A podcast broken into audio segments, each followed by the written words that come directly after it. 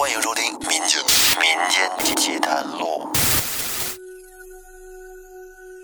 大家好，欢迎收听由喜马拉雅独家播出的《民间奇谈录》，我是老岳。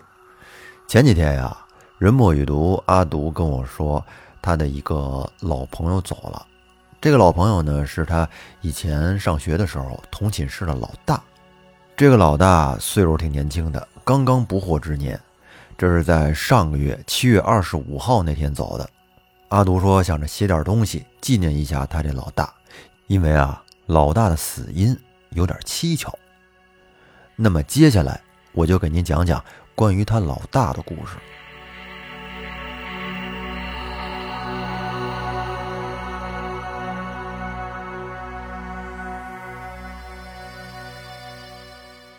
那是七月二十六号的上午。阿独刚从山东回来，正满身疲惫的跟家躺着睡觉呢。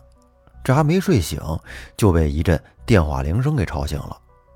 他这不情愿的拿起手机一看，是孟三儿打来的。这个孟三儿，我不知道大家有没有印象，在之前有一期节目《回不去的家》里边出现过啊。孟三儿是阿独的高中同学，现在呢在老家开出租车。本来阿独他不想接他电话，但是呢，他太了解孟三的个性了，要是不接，他得一直打下去。然后呢，在无奈之下，阿独就接起了电话。在电话里边，孟三说：“老大走了。”阿独没往那儿想，他还琢磨这走了去哪儿了。然后孟三说：“老大死了。”这时阿独听完之后，就如同晴天霹雳一样，一下子就从床上坐了起来。这会儿。他脑子里边就开始过电影。他们老大是一个不苟言笑的东北老爷们儿，在他们念书那会儿，宿舍一共八个人。当时呢，老大就对他们另外的哥七个可谓是有里有面啊。念书的时候，经常带着他们跟社会上的一些痞子谈判呀，还有和高年级的校霸混战啊。每一次呢，都是老大一个人把事儿扛下来。在他们这帮兄弟里，可以说是妥妥的大哥。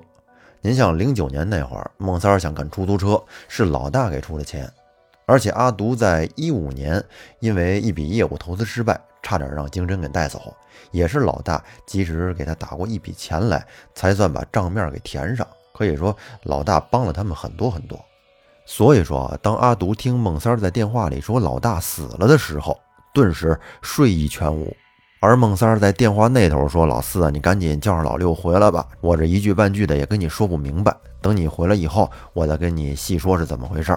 现在我在老大家里帮着忙活呢，说话不方便。”挂了电话以后，阿杜赶紧给老六打了电话，因为在大连那块儿只有他和老六。当即呢，阿杜就和老六订了当天回老家的高铁。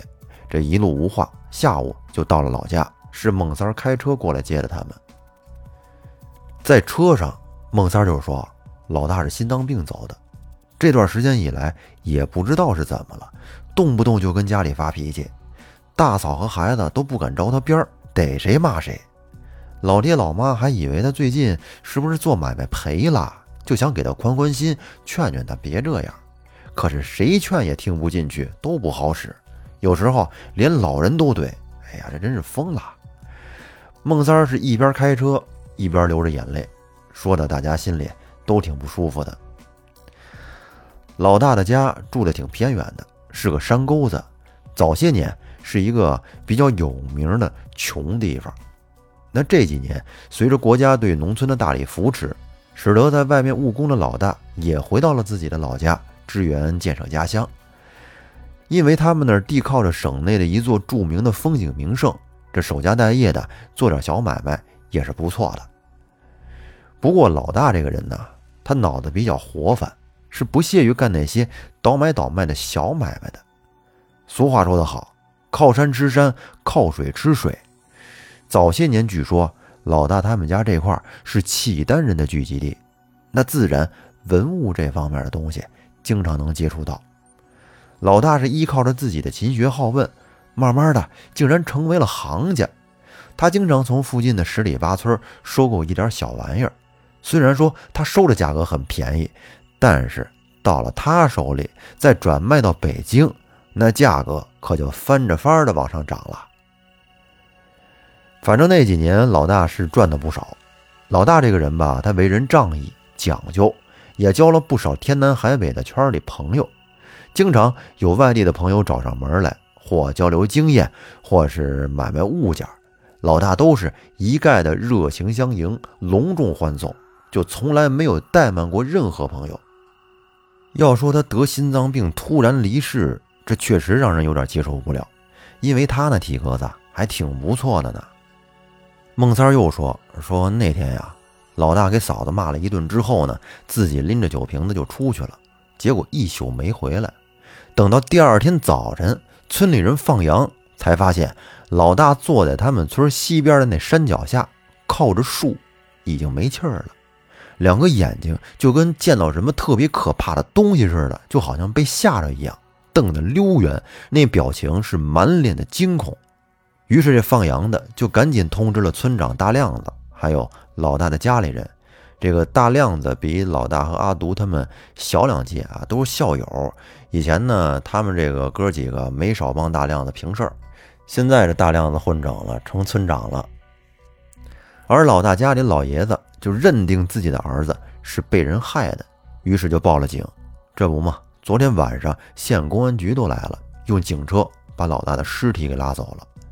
孟三儿这开着车，没多长时间就到了老大他们村的村口。他们这刚一进村口，就看见一座三层的小楼，在村子里边就跟鹤立鸡群一样，特别显眼。而这三层小楼就是老大他们家。老大他们家呀，建得很大，装修的非常好，一点都不输城里的大别墅。进了老大他们家，人很多，都是乡里乡亲的，个个都神色悲伤。只见老爷子坐在沙发一角，跟那儿低着头，一支烟接一支烟的跟那儿抽着。整个大厅里啊都是烟雾缭绕的。而老太太呢，则在几个亲属的陪伴下，是满脸泪痕的跟那儿流着眼泪。毕竟嘛，这白发人送黑发人，人都说人生三大悲是幼年丧父、中年丧偶、老年丧子。你说偏偏让这一对可怜的老两口摊上了老年丧子的事儿。老两口见儿子生前的好友去了，都忍不住的上前痛哭，这哥几个也跟着一块儿哭，然后呢，便劝慰老人家节哀顺变。老爷子是满眼泪花的说：“我就说不让他收那个破碗，可你哥这犟种啊，说啥都不听，他非收不可。自打他收了那个破碗之后，这家里就没太平过，三天两头的和你嫂子记个。你看楼上的窗户没有？”那就是你哥耍酒疯砸的。哎呀，这个家呀，可真是太不让人省心了。然后从老爷子断断续续的讲述中，阿独他们才知道了事情的来龙去脉。原来啊，今年刚出正月，就有两个外地人来找老大。老大这个人他热情好客呀，老话不都说嘛，买卖不成仁义在。这两个外地人挺客气。就是想和老大交流交流收藏经验，毕竟在辽金古董鉴赏方面，老大也算半个民间专家了。而这两个人呢，是从内蒙过来的，带来一只契丹时期的大碗，想让老大帮着长长眼。老大这个人吧，很有自知之明，生怕给人看错了，得罪人不说，还落了一身埋怨。于是就和两个人推脱，说自己没那个能耐，平时不过就是喜欢这些小玩意儿罢了，鉴赏也谈不上。这么些年学费也没少交，自个儿就图个乐呵。可是这两个外地人表示，这不是鉴定真假，而是要让老大先看看东西再说。一边说着，就从车里拿出了一个木盒子，只见这木头盒子包裹得严严实实的。进了屋以后，两个人十分谨慎地询问老大屋里是否有外人。在得到老大否定的回答之后呢，他们才肯打开木盒。以前阿独听老大念叨过，说各行有各行的规矩，这买卖破盘子烂碗这行也不例外。你看着跟收破烂差不多，这里边说道可多了去了。头一条，看对眼的东西，愿意买你就掏钱，不愿意买。就拉倒，你可不能缠着人家卖家查问东西的来源，即使问了也是白问，坏了规矩不说，人家一句假话就给你打发了，还招人烦。都说是家传的，都说祖上留下来的，那都是扯淡。古玩不像是别的行当，哪有那么多东西能留下来啊？多数是假的，要么来路不正，见不得光。所以呢，老大也就没有问这物件的出处。只见这两个外地人小心翼翼地打开了木盒，戴着白手套，就跟央视的鉴宝节目专家似的啊，从里面拿出了一个青花白瓷大碗。这个碗看起来跟新的似的，和咱平时在家喝汤的那个碗差不多大小吧。只不过呢，大碗的青花图案。实在是十分的怪异，在这大碗的正中间，竟然绘着一只骷髅头，而这碗沿内外会有不少稀奇古怪的文字，就像是咒语之类的东西，看起来让人十分的不舒服。碗的外壁上呢，会有海夜叉捉鬼的图案，而碗底上写有两个汉字“寿昌”，就是长寿的寿。昌盛的昌，老大当时心里就断定这个碗应该是没有问题。可这二位既然拿了一只自己都认为真假没有问题的碗，是想干什么呢？而这两个外地人也不和老大见外，就直接和盘托出了他们来找老大的原因。这两个人呢，经常在内蒙、辽宁等地四处转悠，也是倒腾古董的买卖人。几个月前，他们的一个朋友几个人合伙，在内蒙的通辽一户村民手里收了这只古怪的大碗。据卖给他们的农户说，这个碗是在准备翻盖的宅基地下边挖出来的，原封未动，挖出来什么样，现如今就是什么样。而这农户人家说，这个碗挺邪性的，本来想好好收藏这只碗。今后急用钱时呢，也能卖个好价钱。可是自从挖出这个碗之后，他们全家的怪事儿就开始不断。你像这建房子钢筋混凝土的地基总是坍塌不说，就在不久前，施工的工人的腿还被建筑材料给砸断了。你要说这事儿就发生一次，也算不上什么，可能就是巧合。但是这个庄户人家说，一到半夜就听见有人。站在屋门外喊他的名字，你想这深更半夜的，也不是城里，这街口也没个路灯，谁敢出门啊？自己就没出去，就当没听见。在第二天就寻思着，有人堵在自己门口大呼小叫的，这没准是邻居。可是他问邻居，邻居却说没人喊他呀，而且他们也没有听到有人在喊他，因为平时这左邻右舍的住着。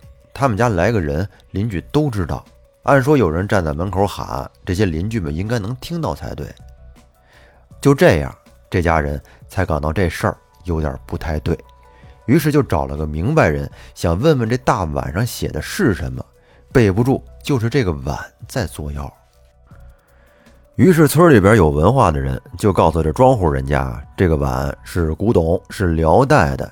不过呢，具体是干啥的还真不好说。看画的这图案呢，可以断定肯定不是吃饭用的啊！是不是这玩意儿邪门啊？谁也不好说。本来还想着再继续看看呢，得就在这功夫，一个架子工就在宅基地上就被那铲车给压死了。你说邪性不邪性？而且呢，那个架子工死的时候，眼珠子也是瞪得大大的，而且满脸惊恐的表情。这开铲车的司机也表示冤枉，因为他刚才开的时候，在他跟前压根就一个人都没有，他就想着把沙子给推过去，哪成想还出了这个事儿。那现在这房子算是没法建了，一切的倒霉事儿自然只能归功到这个大青花碗身上。你要说扔吧，还有点舍不得，这不正巧几个内蒙人到村子里边收老物件。他们就顺水推舟的，哎，能卖多少就卖多少，也算是把这个瘟神给送走吧。这个庄稼汉呢，他也不知道这玩意儿值多少钱，张嘴要价就是五千块。蒙古人也没还价，直接挨人点现金，点钱就给了这庄稼汉。庄稼汉心说，这还挺痛快，是不是自己要价要低了？反正这几个内蒙人心里是乐开花了。这距今八九百年的大碗，至少也得六位数啊！今儿个算是捡着大便宜了。于是几个人便欢天喜地的开着车离开了这个村子。也不知道是太高兴了还是怎么着，也许是因为疲劳驾驶吧，在高速公路上，这辆车就出现了意外。司机开着车是直愣愣的和对面驶来的一辆小轿车就这么撞到了一块儿。车里的内蒙人是一死一伤，他们听说过这个碗的邪精事儿，但是没想到这倒霉事儿来的也太快了。好在这个大碗没有受到任何破损，于是呢，他们就想找人来解读一下碗上的这个古怪文字，可是问谁谁也不认识。然后这帮人也算是病急乱投医吧，这不嘛，经圈里人一介绍，他们就过来找老大了。想让老大帮着解读一下，看看这碗到底是个什么东西。听了外地人的叙述，老大心里也算是有谱了啊！老大这个人呢，他不信鬼神，哎，除了关二爷谁都不拜，自认为是行得端、走得正，不怕祸事上门，也就没有藏着掖着的。他直接告诉那两个外地人，这个碗没问题啊，别看它新，但绝对是当年的老物件。但是这一圈曲了拐弯的字儿是啥意思？他也不知道。两个蒙古人听完老大说的，表现的无比失望，看来这又白跑了一趟。不过呢，都是圈里人，老大自然对这些老物件也是很喜欢，于是他就征询了这两个人，这个碗是否愿意转让呢？听到老大想收，那两个内蒙人就出去嘀嘀咕咕的商量了一会儿。然后他们就进来试探老大，想看看老大能出多少钱。老大就说：“我也不信什么乱七八糟的邪，咱们都是圈里人吃这碗饭的，市面上值多少钱呢？咱们也都知道。哎，你们要是要价不高，我就留下，怎么样？”于是两个内蒙人又走出屋，商量好了之后，回到屋里，给老大报了一个一万块钱的价格。老大心知肚明啊，这只碗太值这个价了。一万块钱可以说一点儿都不贵，于是老大转身就上楼给两个内蒙人点了现金。老大刚得了新宝贝，这心里也高兴，便好吃好喝的款待了两个内蒙人。这个自不必细说，单说老大自从把这个青花大碗收回来之后，就痴迷的不行，没事就把自己关到地下室里摆弄那只大碗。有时候喊他吃饭，他都不吃，嫌家里人吵着他了。要说起老大的这个地下室啊，阿独他们以前都去过，里面呢面积不小，都是老大收藏的心爱之物，就跟个小博物馆似的，像什么报警器、玻璃罩子、温湿控制器，应有尽有。平时这地下室没有老大的允许，任何人是绝对不能进去的。自从收了这碗之后。他总是把自己关在地下室，一待就是一天。一到夜里十一二点，自己就拎着一瓶白酒出去，什么时候回来还不一定呢。就说自己出去见朋友，和朋友喝酒。你要再多问一句，他就开始叽歪，也不管和谁，就满嘴的脏话连篇，骂骂咧咧的没完没了，就一副魔怔的样子。老两口私下里合计，是不是这碗收贵了，还是看走眼了，自己心里窝火呢？要说现在这一万块钱也算不得什么呀。前两年老大也想碰字画，这花了十多万买了一幅据说是晚清末期的一个叫朱怀仁的画作，后来才发现是一幅赝品，这白白损失了十多万都没见老大放在心上，这会儿怎么可能会为了一万块钱这么较劲呢？这是有一天，老太太看自己儿子成天的把自己关在地下室里，也不吃不喝，心疼儿子，自己呢就特意到市场上给儿子买了一条大黄花鱼，给炖上了。炖好了之后，自己亲自去给儿子送了过去，想劝劝儿子多少吃点。也不知道老大是犯了哪门子驴脾气，哎，看见老妈端着鱼之后，不说感谢老妈，赶紧把鱼接过来，而是。一把把老太太推到了地上，这炖好的黄花鱼撒了一地。那要是搁以前，根本就不可能。老大特别孝顺老两口，平时和父母说话都细声细语的。也不知道现在怎么就变成这样了。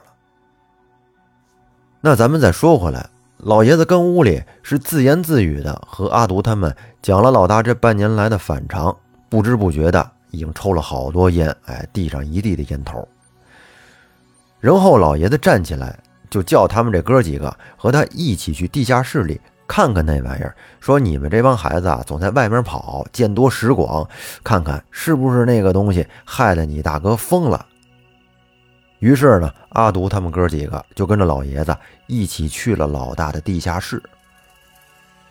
他们随着老爷子绕到客厅的后边，一条铺着大理石的台阶就出现在他们面前，然后顺着台阶下去，那就是老大存放宝贝的地方。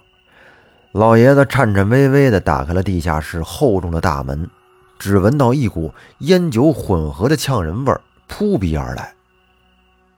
老爷子顺手打开了灯的开关，整个地下室啊，大概能有个一百多平，看起来还是以前的老样子。里面大大小小的立了不少的玻璃罩子，就跟个小型的博物馆差不多。然后老爷子一个人走到书柜那儿，伸手打开了一扇书柜的大门，没想到里面竟然还镶了一个一人多高的大保险柜，就跟电影里的金库似的。老爷子是哆里哆嗦的按了几个密码，又把那个旋钮又转了几次，然后才把他们叫过去，让他们帮着一块打开了保险柜的铁门。老爷子从保险柜里捧出一个红木盒子，然后指着这个盒子说：“你们看，这里面就是你大哥收来的那丧门玩意儿。”老爷子边说边望着红木盒子，深深的叹了口气，然后慢慢的打开了盒盖。果然，木盒里边放着那只青花大瓷碗。借着地下室雪亮的日光灯，这只大瓷碗发出一种蓝微微的光，根本看不出这竟是八九百年前的老古董。阿独接过这只碗，仔细看了一下。还确实是和老爷子之前说的一样，大碗的正中间画着一只青色的骷髅，碗的四周外壁上呢有海夜叉、巡海捉鬼的图案，而且碗底的两个汉字大家都认识“寿昌”，只不过碗边的那圈奇怪的字儿实在是看不明白。老六接过大瓷碗，琢磨了好一会儿，也没看出啥来，说：“这不就是个大碗吗？没看出哪儿好啊，白给我都不稀罕。”哎，对了，老四，你家一楼那个邻居那个老头不是挺有文化的吗？你把老大拍的这碗的照片带上，回去让他帮着看看，说不准就能知道上面写的是啥。阿独当时一拍脑门，哎呦，我怎么之前没想到呢？那老爷子是个流苏的老海归了，讲古论今，头头是道。关于这上面的字儿，他没准还真知道。于是阿独就把地下室里之前老大给碗拍的照片，哎，拿了几张。装了起来。看完碗之后，阿杜他们搀着老爷子又回到了上边。上去以后呢，又陪着老爷子唠了一会儿，说了点宽心话，这才一块离开了老大的家，并且约好了明天一早准时去县公安局拿老大的尸检报告。咱们闲话少说，第二天一大早，阿杜他们一行人就到了县公安分局。当他们到的时候，村长大亮子早就和老大的父母，还有老大的老婆孩子一家人都等在分局的大门口，因为分局里八点才上班。然后他们在分局又等了二十多分钟，才总算到了办公时间。大概过了十多分钟之后，一位身穿着警服的警官陪着大亮子还有老二从办公室大楼走了出来，并且大亮子朝着大家点了点头，示意报告已经拿到了。到了跟前之后，警官对大家说：“尸检显示是突发心脏病死亡，家属和所有的亲朋好友就不要再怀疑了，不是属于遇害身亡。今天呀，你们就安排车把死者拉走，准备后事吧。”这时，老二把大亮子还有几位老大的直系亲属叫到一边啊，说了说自己的想法，说因为这个尸检呀，必然得对尸体进行解剖。怕二老和大嫂接受不了，建议还是直接把老大送到殡仪馆，尽快火化吧。省得家里人一想起这个事儿就有情绪上的波动。这是把亲属的思想工作做通了之后，阿独他们就把老大的尸体送到了殡仪馆，让殡仪馆的工作人员给大哥换了衣服、化了妆。毕竟这是人生中的最后一次了嘛，他们这帮兄弟尽自己的心，得让老大走的风风光光的。然后在第二天一早，阿独他们一行人在催人泪下的哀乐中送走了老大。他们帮着料理完老大的葬礼之后，又停留了一天，然后各自回到了各自生活的家。而阿独回去之后呢，他就想赶紧见到他家邻居那老头，想着让他帮忙解读一下关于这个青花大碗的事儿。到了邻居老爷子家啊，老爷子戴上老花镜，看了半天这照片，说：“爷们儿啊，我也不是古董专家，古董这玩意儿我看不明白。”我也不是文字专家，对上面的字儿也不是很清楚写的是啥。不过我很负责的告诉你，我曾经在苏联的博物馆看过类似的东西，是个沙俄探险家从黑水城运过去的西夏文物，那里就有和这只大碗很相似的瓷器，但是文字不一样。这应该是某种神秘祭祀的用具吧。如果说这真是契丹人的东西，少说也得有八九百年的历史了。对于一百年前的真相，我们都很难还原，更不要说是将近千年的文物了。反正现在老大已经不在了，即使能找到真相，又能怎么样呢？这些对于阿都来说都已经不再重要了。而且后来听说，老大地下室里那些盘子呀、碗呀。都被老爷子给砸得粉碎，就跟着了魔似的。那这个事儿也就告一段落。最后，老大的死和这个青花大碗到底有没有关系呢？这个是个谜，可能有一定潜在的联系，也有可能呢，老大就是单纯的身体原因去世的。反正不论怎么样吧，都希望天堂上的老大可以一切安好。那这期节目咱们就说到这儿。感谢大家的收听，我们下期再见，拜拜。